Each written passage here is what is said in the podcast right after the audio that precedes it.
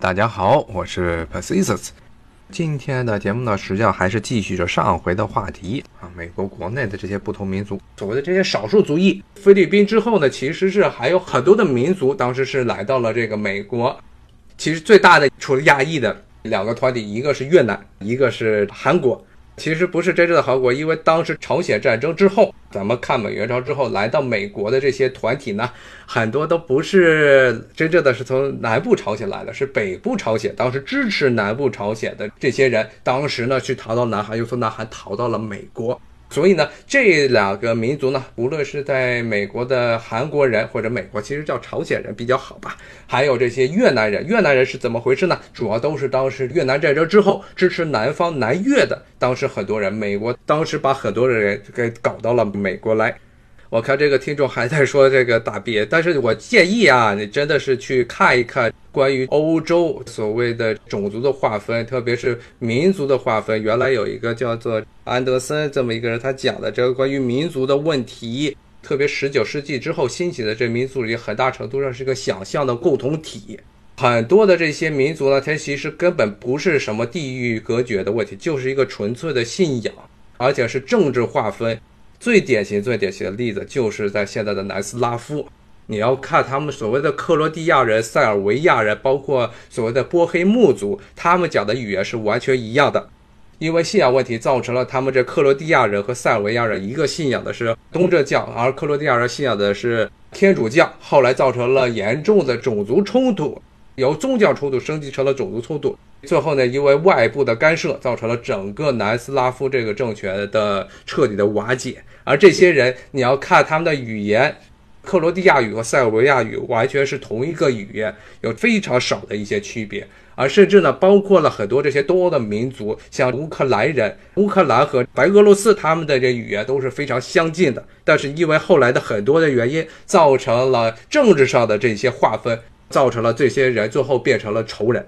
比如说像南斯拉夫的一些穆斯林，原来根本没有这个民族，是南斯拉夫时代，当时为了强行的要弄一个种族稀释，来确保呢塞尔维亚的人不在南斯拉夫政权中占绝对优势，把很多的当时讲塞尔维亚语的穆斯林全部划分成了一个单独的民族，叫穆族。后来我们也可以看到，二十世纪最后南斯拉夫解体之后，穆族和塞族在波黑为了争夺这个政权而打得你死我活，而他们祖先其实都是一拨人，这是非常悲惨的事情。当然，这也是这也说明了一点，就是政治很大程度上影响了民族的身份认同。你要看看现在波黑的情况，其实是一直处于一个真正的分裂。虽然看着是一个整体的国家，其实这个国家之中是各过各的，而且其实内部的掐很多。我的原来的读国际关系的时候，很多同学是去过波黑，他们跟我们说的波黑的情况，现在反正就是大家互相的看不起，就是这么一个很糟糕的情况。波黑现在其实也是整个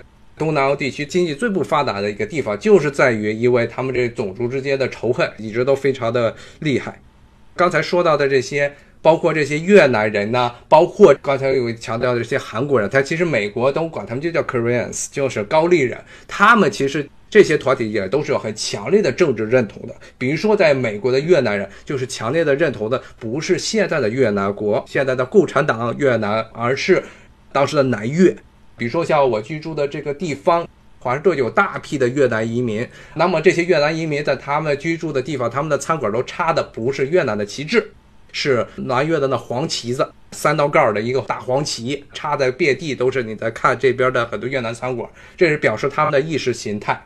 这些人呢是非常坚定的反共分子，所以很大程度上影响了现在越南和美国之间的关系。因为越南虽然一方面呢现在非常忌讳中国的这个崛起，想拉美国进来。让美国人帮他们做主啊，来对付中国。但是另一方面呢，又是因为当时有大批的越南裔的美国人，他们是坚定的要反对现在的越南政府，所以现在的越南政府呢，又非常的害怕这些美国人趁机呢，把这些越南裔的美国人再弄回到越南。最后讲一个可能大家听的比较少的这么一个民族，但是在电影中最近经常会蹦出来一个民族。如果看过前一段时间克林特·伊斯伍德的一个。两年、三年前的一个电影就讲的苗族，苗族这是一个非常有趣的民族。他们这些人呢，跟中国的苗族是有一定的关系的。但是呢，这个民族在美国它之所以会变成现在很大的一个种群，比如说我当时曾经在美国蒙大拿那个地方生活过，在当地就发现了很多长得挺像中国人的这么一些人，他们在这些农贸市场上卖东西，呃，一上去你问他们根本不会讲中文，是什么人？就是苗族。苗族是在包括现在的很多的美国的一些老的铁锈区的一些城市，比如说底特律啊、芝加哥，有很多这样的民族。这个民族呢，也是一个典型的，就像刚才的这些越南裔啊。朝鲜裔的这些人一样，是因为美国在冷战时期的冷战政策，最后导致了大批的移民过来。是什么呢？就是越战，因为当时这些苗族都是所谓的老挝和越南这一带的非主体民族的，住在山里的一些苗族人。其实今天刚才一直在说的这么一个概念，这个苗族的概念呢，可大可小。咱们中国最为地的是苗族，是咱们五十六个少数民族之一。但是呢，在东南亚这些苗族人眼中呢，咱们的这些苗族跟他们那边苗族其实是文化上虽然有很多的不同，有什么汉苗啊、水苗啊、白苗之分，在他们来说呢，都是苗族。这些人呢，他们的目的呢，就是想在美国的支持下建立一个大的苗族联邦，占领了现在大部分的老挝和越南的一部分地区。当时呢，这些人呢是美国的支持者，所以他们是要和越南以及越南当时在老挝扶植起来的这社会主义政权呢做斗争。最后呢，因为美国战败要逃走，所以大批的苗族人是来到了美国。来到美国之后，在这儿生根发芽，所以最后呢变成了一个非常大的团体。因为冷战的原因。当然，这些苗族人很多人一直没有放弃建立大苗族联邦的想法。我记得是八十年代末的时候，当时咱们很多对于美国这边的民族不是很了解的人，甚至呢把他们当时美国支持的这些苗族游击队的这些人请到了中国，说要让这些美国苗族和中国的苗族一起来共建，说什么构建苗族以后的民族的新的乐章之类的东西。当时搞了很多这些奇怪的东西，但是当时的一个很大的问题就是他们不知道，首先这些苗族其实和中国境内的苗族他们讲的语言并不是完全的互通。二呢是这些人的目的呢，其实就是要建立一个大苗族联邦。当时八十年的时候把很多人给弄过来了。今天我看这时间实际上也差不多了。